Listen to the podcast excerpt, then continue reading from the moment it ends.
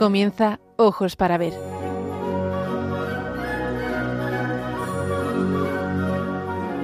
Dirigido por Andrés Jiménez con la participación de Miguel Ángel Irigaray y Santiago Arellano.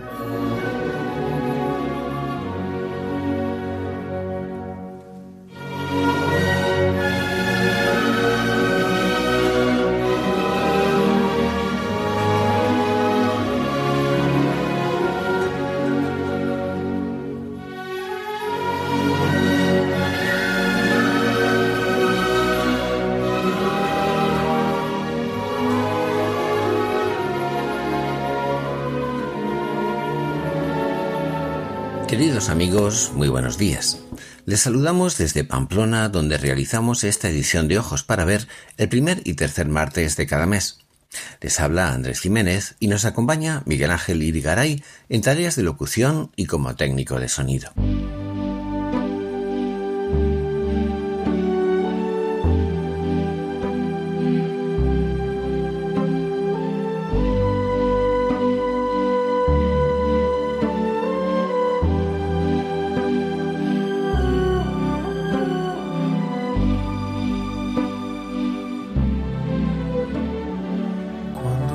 Este año 2023 se cumplen 100 de la muerte del pintor valenciano Joaquín Sorolla, uno de los más grandes pintores españoles de todos los tiempos. Reconocido universalmente como el pintor de la luz y del color, será protagonista de nuestro programa en el que, como todos ustedes ya saben, procuramos aprender a mirar para aprender a vivir. Como ha escrito Alexandra Muñoz, Asomarse a la obra de Sorolla es respirar la brisa cálida de las tardes mediterráneas. Es notar el agua del mar en los pies y deslumbrarse con una luz cegadora hasta casi sentir su calor.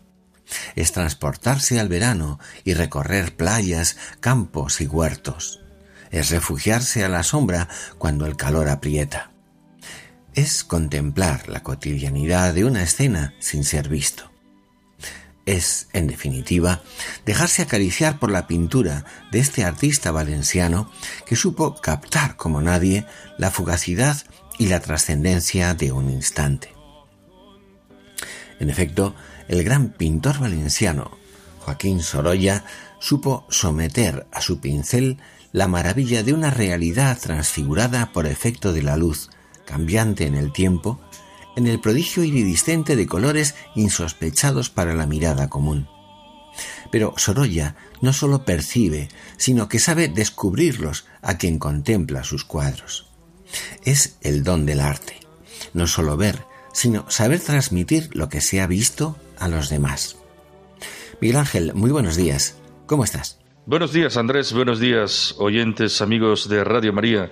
Encantado de estar contigo, Andrés, con todos con todos nuestros oyentes, con todos nuestros amigos. Efectivamente, todo ser humano sabe de la belleza del mar, de las flores, del cielo, de los bosques. Todos tenemos la capacidad de mirar y de admirar. Es misión del arte enseñarnos a descubrir esa belleza.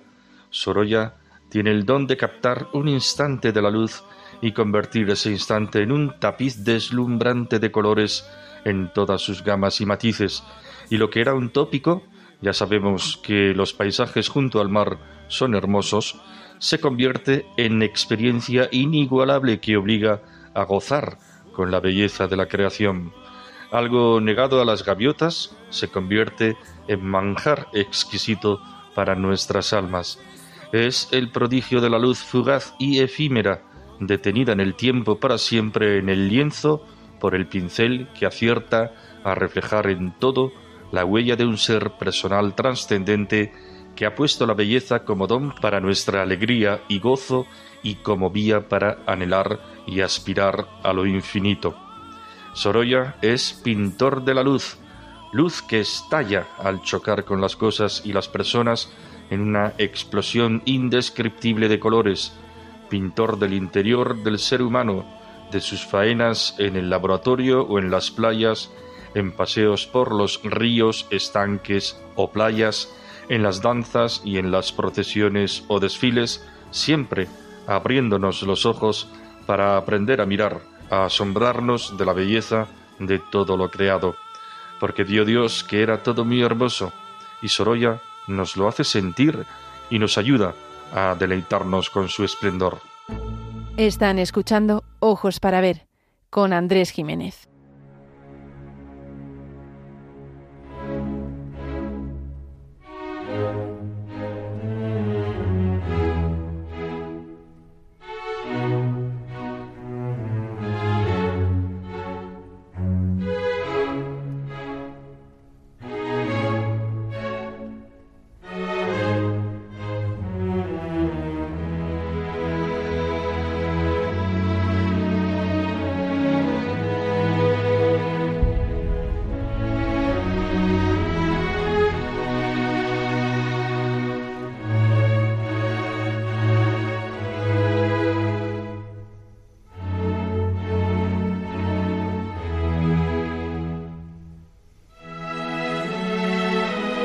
Para ver, el don de la belleza.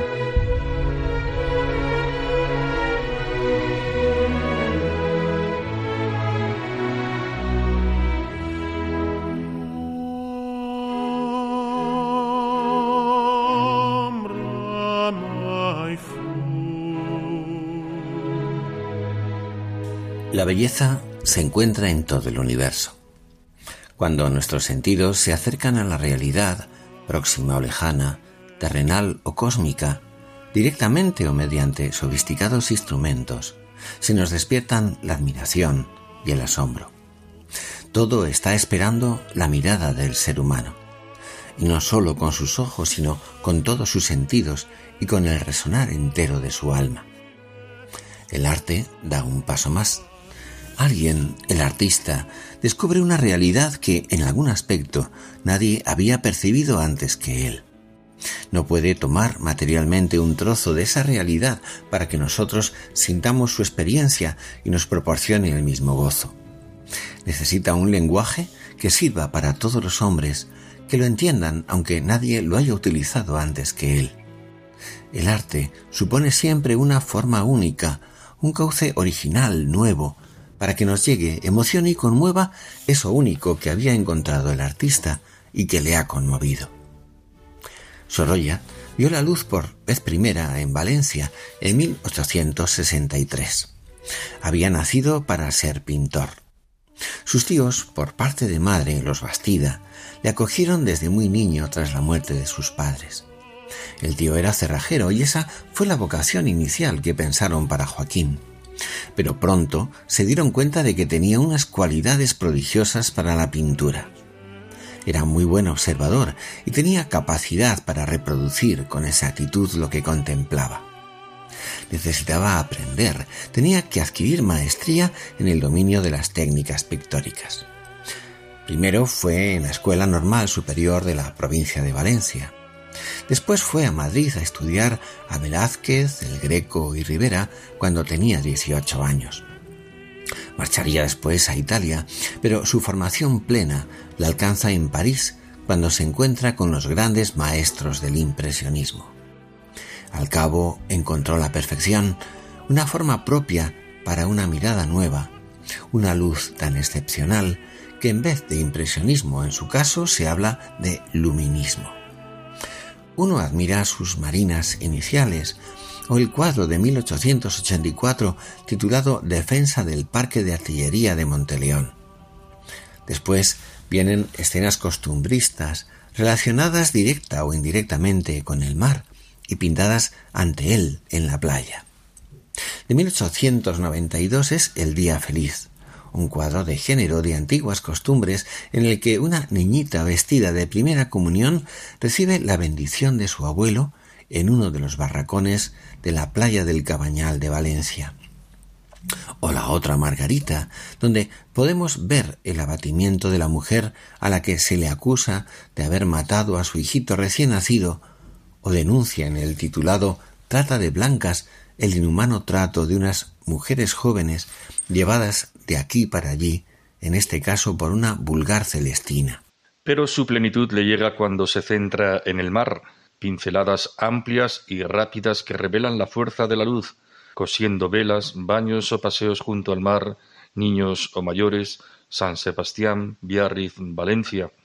Sorolla recuerda la mirada de Velázquez cuando pinta a hombres y mujeres en sus faenas reparando las redes, preparando las pasas en javia o encajonándolas o arrastrando con bueyes las barcazas de los pescadores, no denuncia explotación ni lucha de clases, sino que manifiesta el gozoso esfuerzo del ser humano como ocasión de belleza, de alegría, como expresión de dignidad. Ni siquiera cuando pinta a un joven pescador herido y atendido en cura de urgencia, sobrecubierta por sus compañeros. Su mirada crítica se deja ver en el título, luego dirán que el pescado es caro, se titula, haciendo referencia a la dureza de vida de los hombres de mar, o llenándonos de ternura al contemplar a un abuelo que mira extasiado a su nieta que está preparando pimientos rojos al fuego del anafre, un hornillo fabricado en barro o en metal que contenía brasas o ascuas para calentar la olla, la cazuela o la sartén. De nuevo, Velázquez. Y en su cumbre, la visión de las regiones de España, un encargo de noviembre de 1911 por el que el pintor se comprometía a realizar una serie de pinturas para la Hispanic Society of America. Pintaría catorce murales que decorarían las salas de la institución y estarían dedicados a las regiones de España. Con esta obra realizada entre 1913 y 1919 de tres metros y medio de alto por setenta metros de largo, alzó un imborrable monumento a España. Fue tal el esfuerzo que comentan sus estudiosos que su desmedido trabajo aceleró su muerte en 1923 a los 60 años.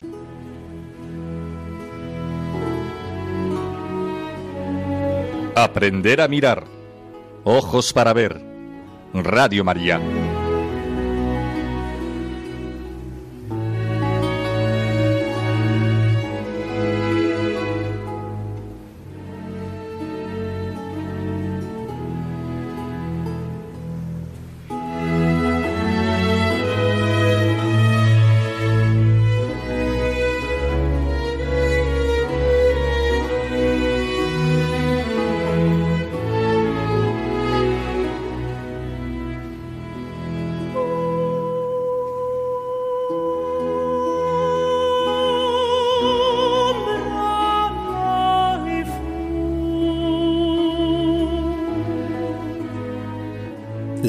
Entera de Sorolla es una ocasión para aprender a mirar, porque en cualquiera de sus cuadros, hasta en los que puede parecer menores, uno tiene que practicar un doble ejercicio que es imprescindible en toda obra de creación.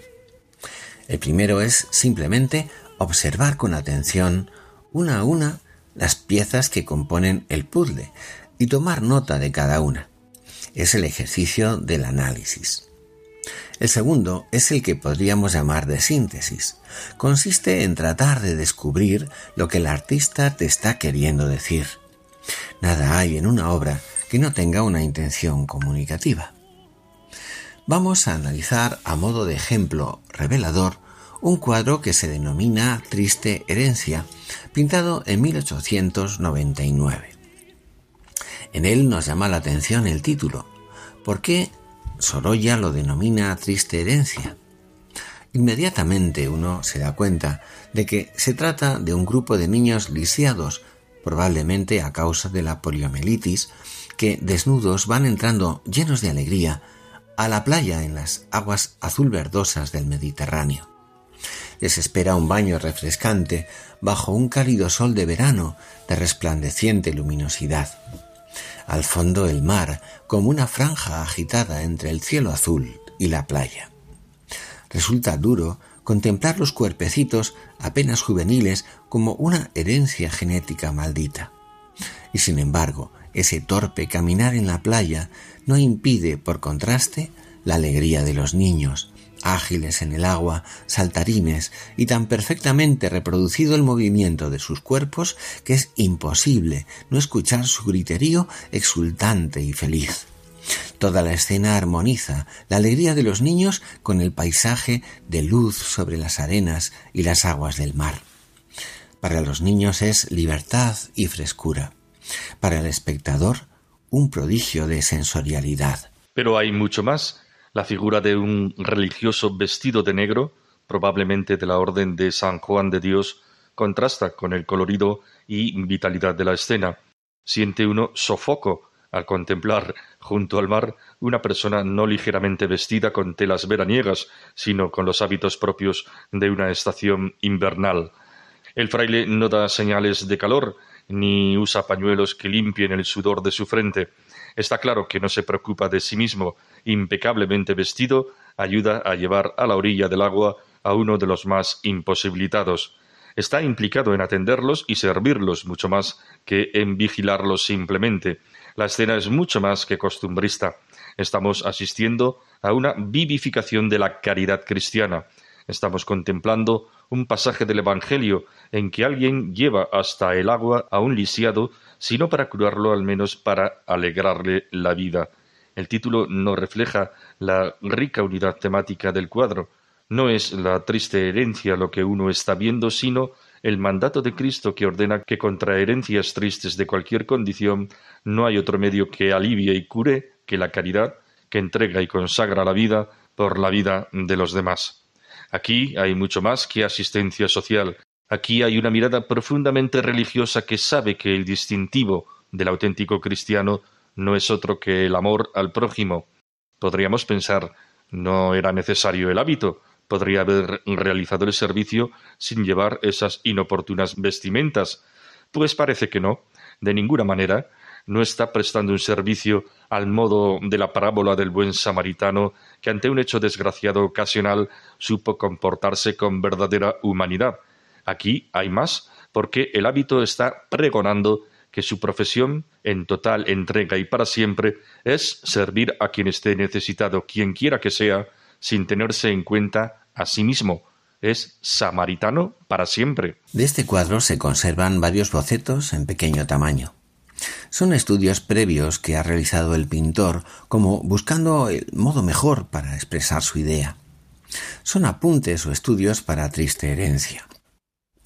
En uno de ellos, los niños están en el agua mientras el más lisiado se acerca con torpeza con la ayuda de sus muletas.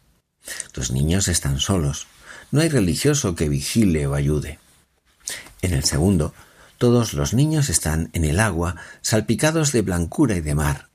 Al fondo, dos veleros con sus velas hinchadas al viento surcan el horizonte como en una competición, ajenos a lo que ocurre en su entorno. Sí que parece aparece el religioso, pero ahora solo como vigilante y para colmo con una teja clerical por sombrero, como si resaltase más su presencia oficial. Pero al final, Sorolla ha elegido y modificado los apuntes y ha decidido una representación y una composición más plena y acorde con la ejemplaridad cristiana. Claro que, para ver, además de mirar, de sorprendente de lo que ves y preguntarte por la intención, se da en la diana cuando algo te ayuda a saber. Por ejemplo, en este caso, los bocetos para entender el cuadro.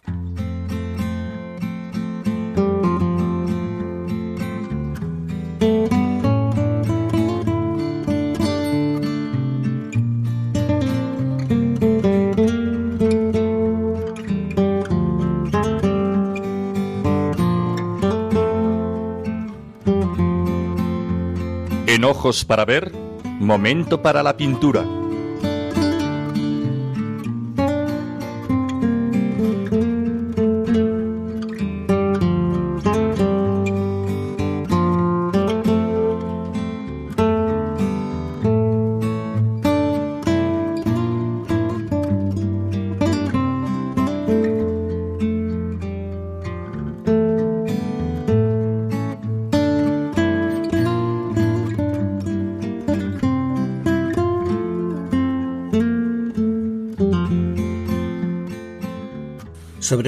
De más de 2.000 obras de mayor o menor envergadura, vamos a comentar en esta sección del Rincón de la Pintura dos obras de Joaquín Sorolla.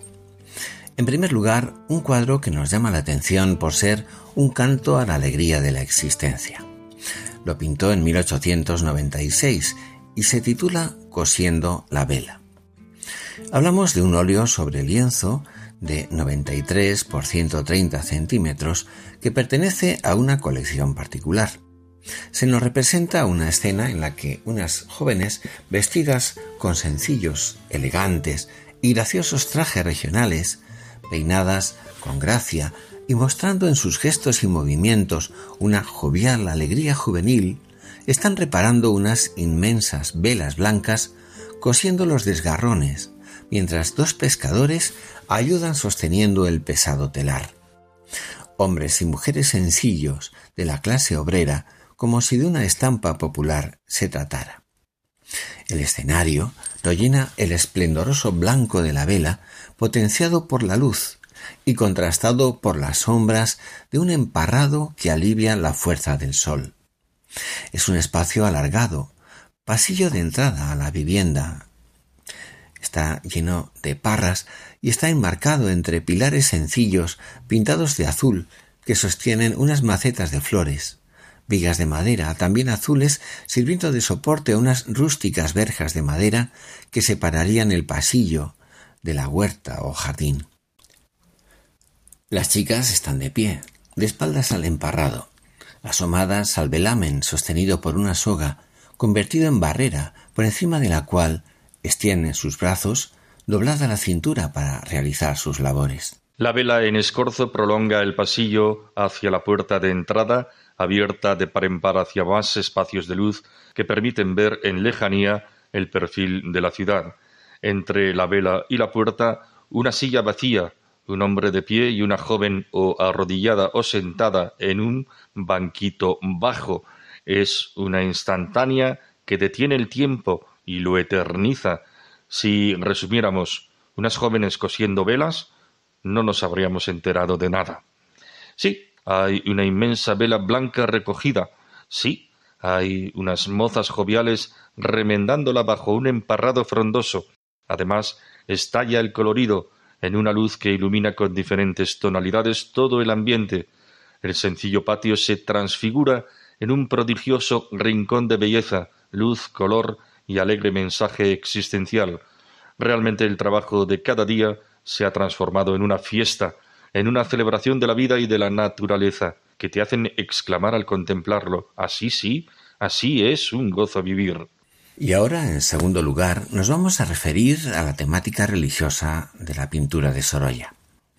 Son numerosos los cuadros, sobre todo en la etapa inicial de surrealismo o naturalismo costumbrista, en que aparecen escenas religiosas, como el beso de la reliquia, la bendición de la barca, la primera comunión, el ya citado el día más feliz, la ofrenda del niño a la Virgen, o uno de sus primeros cuadros titulado El entierro de Cristo, de poderosa originalidad. Cristo muerto, llevado en parihuelas hacia el sepulcro, mientras la Virgen y San Juan, transidos de dolor, contemplan desde lo alto la escena. El cuadro que ahora comentamos se encuentra en el Museo de la Cartuja de Miraflores de Burgos. Se titula La elevación de la cruz, una impresionante grisalla de 1910, pintada con gama de gris, blanco y negro, imitando el efecto del bajorrelieve sobre el momento en que se está alzando la cruz con Cristo crucificado, horrorizada la Virgen y San Juan mirándola fijamente sobrecogido.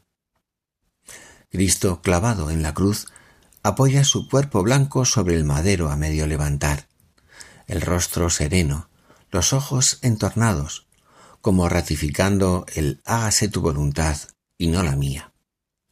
Amarrado al extremo derecho del crucero, surge una soga que permite imaginar que se apoya en un madero elevado a modo de polea rústica, pero que no nos presenta a quienes están tirando para levantar la cruz.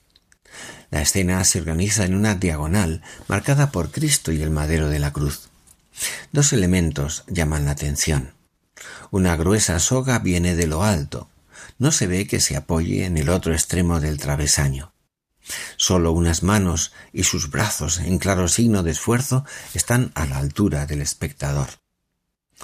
En la parte baja, En un dibujo de increíble perfección se alzan las manos y se contempla el rostro de la Virgen implorante y transido de dolor mientras San Juan, espantado, toma mentalmente nota de todo.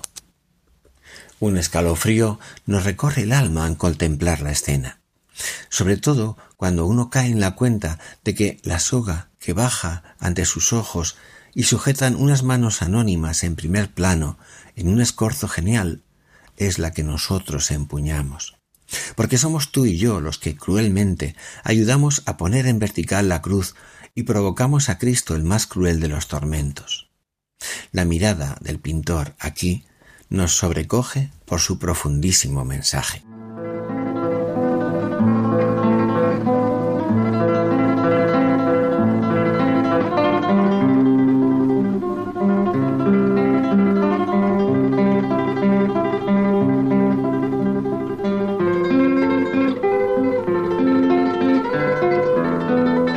Momento para la poesía. Ojos para ver. Radio María.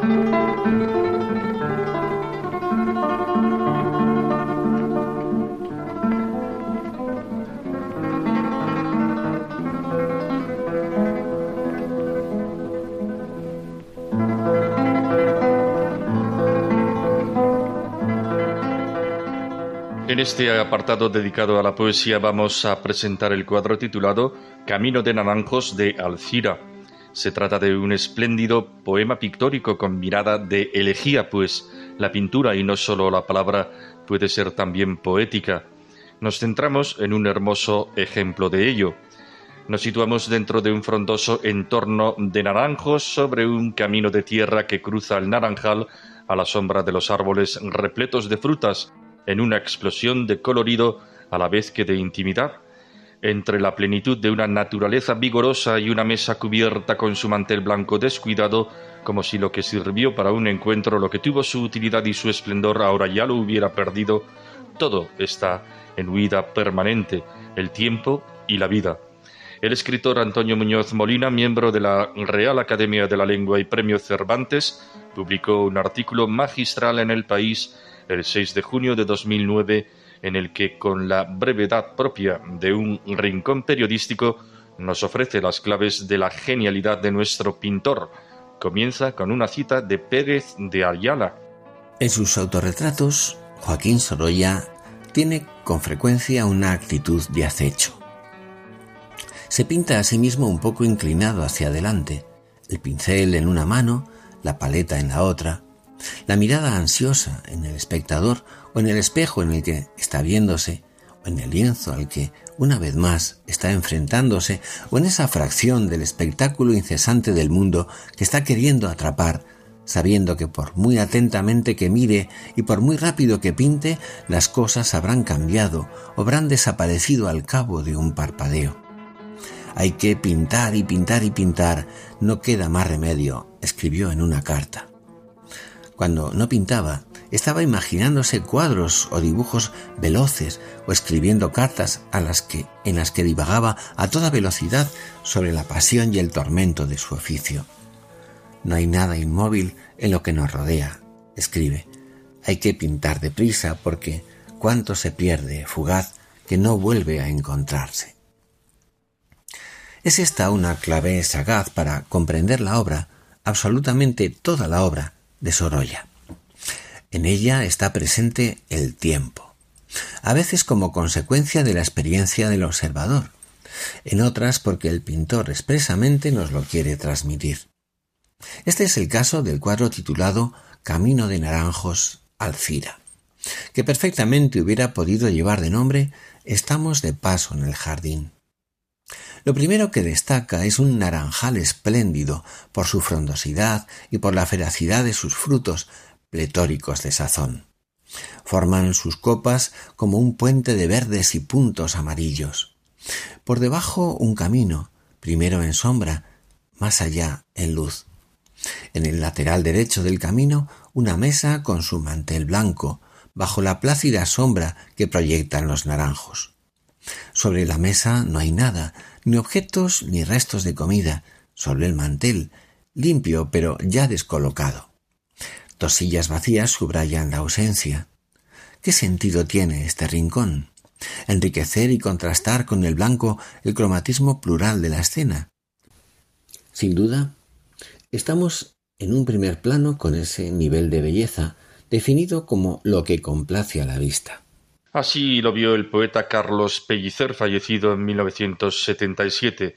Fue un hombre muy culto, escritor, poeta, museógrafo y político mexicano.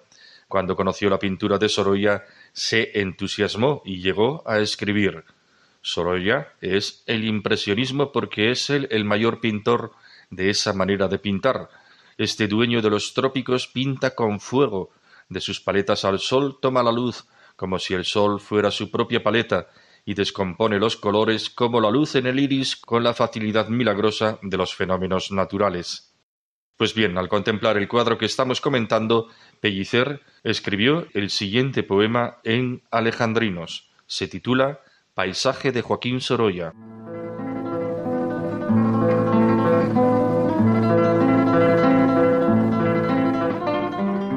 El jardín de naranjos bajo el sol de las doce la sombra corre tenues morados bajo ramas, naranjas de oros mate y de oros sobre llamas ofrecen la dulzura de su sencillo goce. De tierra enrojecida sendero hay en la huerta, y en él vestida de blanco una mesa desierta. Juega el sol en el lino. ¿Alguien se fue o vendrá? Hay cien verdes en los árboles y hay en frutos cien oros. La luz dice en matices los felices tesoros del jardín de naranjas que a la sed se dará.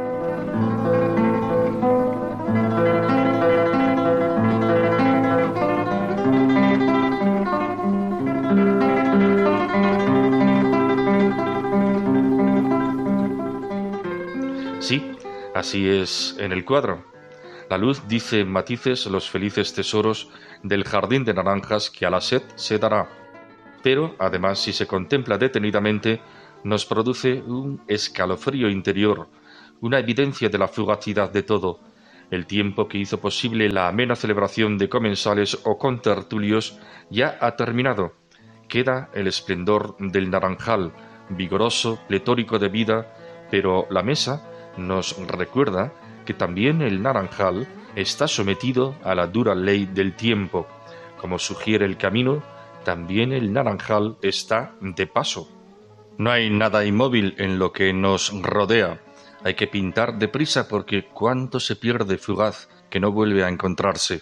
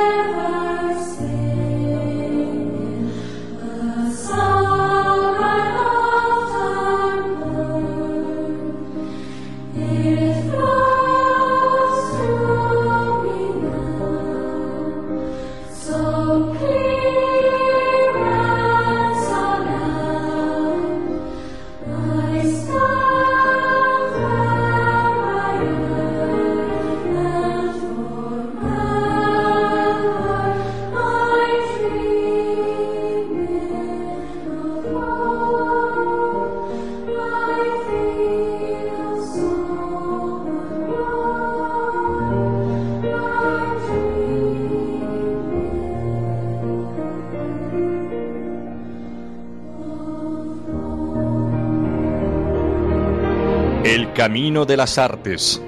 Ojos para ver.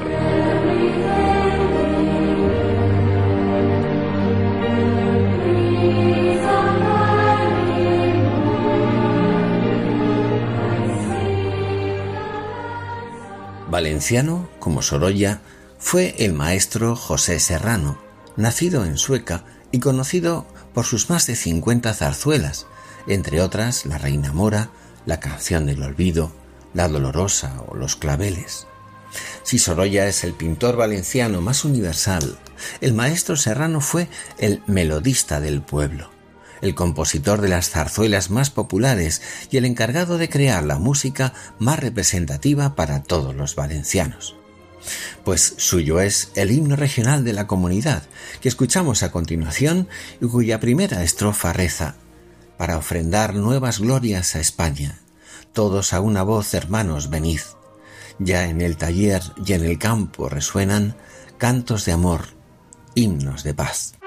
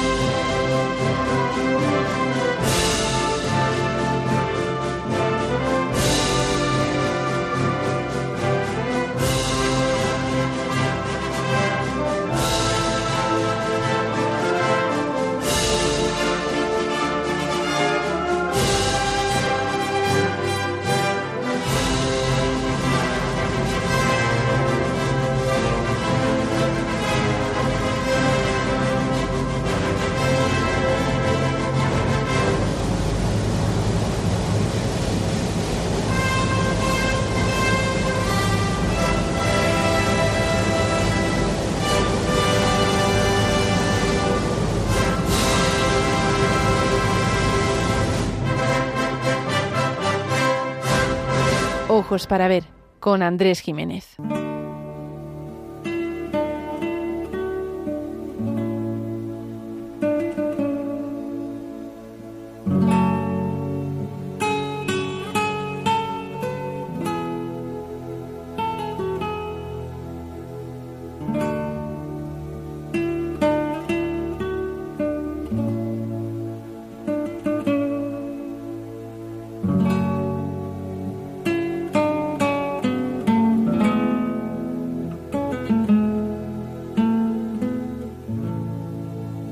Leyendo Hamlet de William Shakespeare.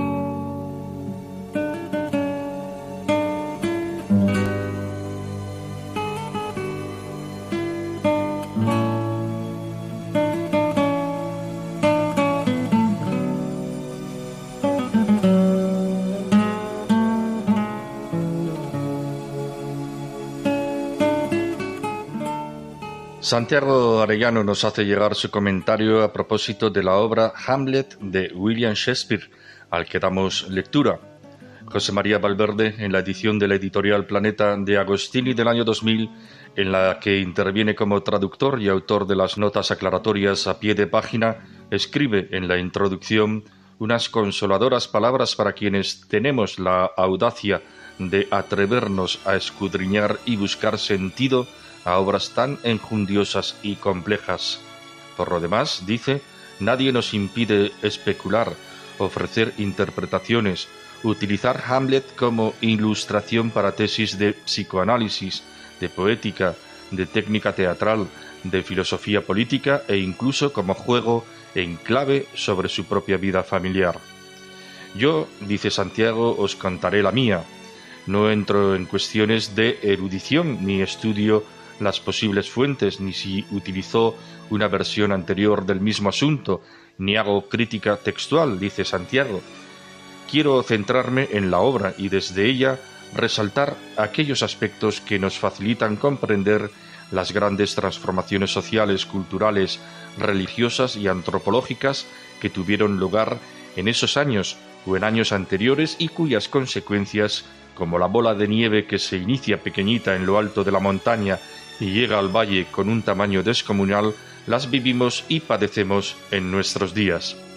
El argumento nos presenta las vacilaciones del joven Hamlet, príncipe de Dinamarca, ante el doloroso suceso de que su madre Gertrudis, esposa del rey anterior, acaba de casarse con Claudio, hermano del anterior y nuevo rey, sin tiempo para el luto entre el entierro y la boda, y lo que es peor, transgrediendo unas antiguas normas que prohibían tales bodas por considerarlas incesto por la relación familiar entre los nuevos cónyuges. El asunto se complica cuando una sombra misteriosa, la del padre, en la noche, en medio de las murallas del castillo de Elsinor y en presencia de soldados amigos que están haciendo la ronda, le desvela que fue asesinado por su hermano, mientras descansaba en el jardín mediante un veneno tan eficaz que no le dio tiempo ni al arrepentimiento. Estamos ante un caso de fratricidio y regicidio, además del de la liviandad de la madre. Surge la duda. ¿Qué es lo que tiene que hacer? Hamlet es un personaje reflexivo. Tiende a la contemplación y al dilema es la personificación del ser dubitativo que se enreda en sus propias cavilaciones. Su primera conclusión es que el mundo en que vive está desquiciado. Algo huele a podrido en Dinamarca, exclama en famosa frase. Ante ello se cree descubrir su misión personal y les dice a los amigos centinelas, Yo os lo ruego, el dedo siempre en el labio. Los tiempos se han dislocado, Cruel conflicto, venir yo a este mundo para corregirlos. Venid, vamos todos. Pero su pusilanimidad le incita a huir. Si el mundo es tan inmundo, mejor quitarse la vida. Su primera solución será suicidarse. Ojalá que esta carne tan firme, tan sólida, se fundiera y derritiera hecha rocío, o el Eterno no hubiera promulgado una ley contra el suicidio. Ah, Dios, Dios, qué enojosos, rancios, inútiles e inertes me parecen los hábitos del mundo. Me repugna. Es un jardín sin cuidar, echado a perder, invadido hasta los bordes por hierbas infectas. Le repugna el estado del mundo. Y así en el acto segundo insiste. ¿Qué hay de nuevo? Rosenkrantz le responde, Nada, señor, que el mundo se ha vuelto honrado. Y Hamlet contesta, estará cerca el día del juicio. No, vuestra noticia no es cierta. Dejad que os pregunte con más precisión. ¿Qué habéis hecho, queridos amigos, para que la fortuna os traiga a esta cárcel? ¿Cárcel, señor? Sí, Dinamarca es una cárcel. responde Rosenkrantz. Entonces lo es el mundo. Sí, contesta Hamlet. Una cárcel espléndida, con muchas celdas, encierros y calabozos, y Dinamarca es de los peores. No somos de esa opinión, señor, responde Rosenkrantz. Pues, contesta Hamlet, porque no lo es para vosotros, pues no hay nada bueno ni malo. Nuestra opinión le hace serlo. Para mí es una cárcel. Por fin su decisión será optar por la venganza. Asesinará al rey fratricida y reprenderá severamente a su madre. El fantasma le dirá que bastante tiene con las espinas del remordimiento. Para conseguirlo aparentará estar loco, ingenioso, desconcertante y malintencionado. La trama se va complicando. Unos cómicos representan el crimen. Claudio sospecha la artimaña. Hay que adivinar qué le ocurre a Hamlet. Será necesario deshacerse de él. Cartas a Inglaterra para que en cuanto las reciban lo asesinen. Intento frustrado. Nuevo engaño. Habrá que urdir una trama que permita envenenarlo. Un duelo con Laertes, hijo del consejero Polonio, a quien por error acaba de matar Hamlet, parece una añagaza verosímil. La punta de la espada de Laertes estará envenenada, y además el vino dispuesto para Hamlet, en caso de resultar vencedor, acabará con su vida. No es la voluntad de los hombres, sino la casualidad o un extraño y aciago destino quien acabará con la vida de todos los implicados. Como en el humorístico Astracán de Muñoz Seca, en La venganza de Don Mendo muere hasta el apuntador. En Hamlet el resultado es trágico, mueren los responsables directos de la nación y el heredero será el enemigo de Dinamarca, Fortinbras, príncipe de Noruega, que por derechos de sangre se convierte en el heredero del trono. Gran lección para todos los tiempos. A río revuelto, ganancia de pescadores. Si grave es esto, más duele el abatimiento total del alma de Ofelia, la prometida de Hamlet. Para vengarse de los culpables, Hamlet induce la locura de quien vivía ilusionada para amar, hasta terminar en un suicidio dudoso al morir por accidente ahogada en el río.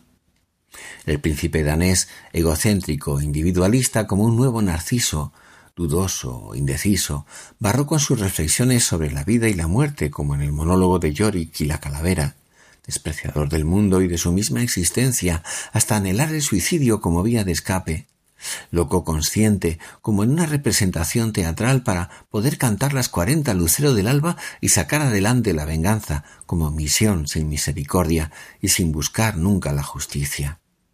Su precio, el amor, y su castigo la pérdida de la patria. Lo sobrevuela todo, su dudosa concepción de la conciencia recogida en su famoso monólogo Ser o no ser, momento clave del personaje y del cambio sustancial del concepto de conciencia hasta nuestros días.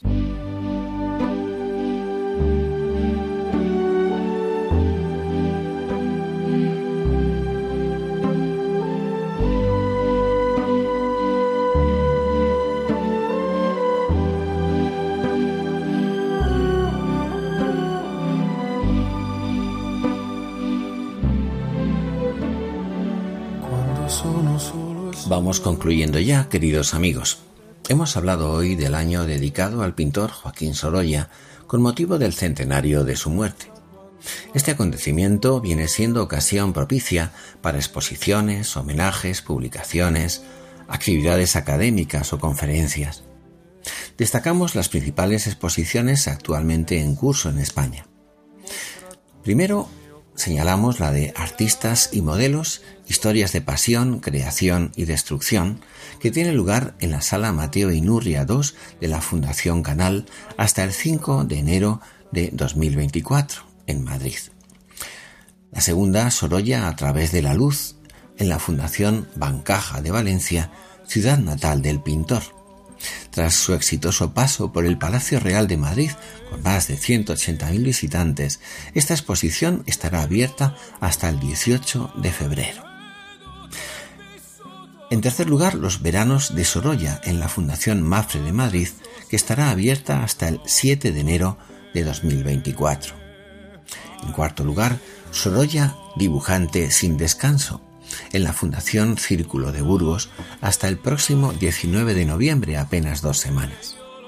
Y por último, Sorolla, una nueva dimensión, exposición inmersiva e interactiva en la base La Marina de Valencia hasta el próximo mes de enero. Y les recordamos que pueden disponer del contenido de este programa para volver a escucharlo, para descargarlo entrando en la página web de Radio María, en la sección de podcast, buscando nuestro programa Ojos para Ver en la fecha de hoy, 7 de noviembre de 2023. Que tengan todos un feliz y hermoso día.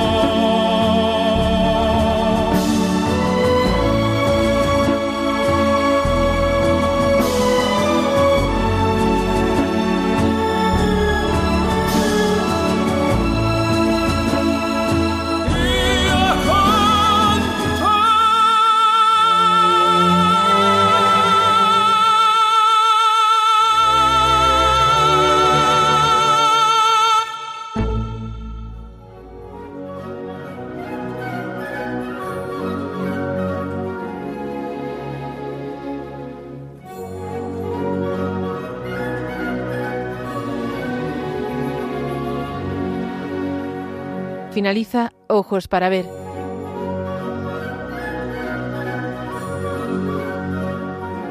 Un programa dirigido por Andrés Jiménez con la participación de Miguel Ángel Irigaray y Santiago Arellano.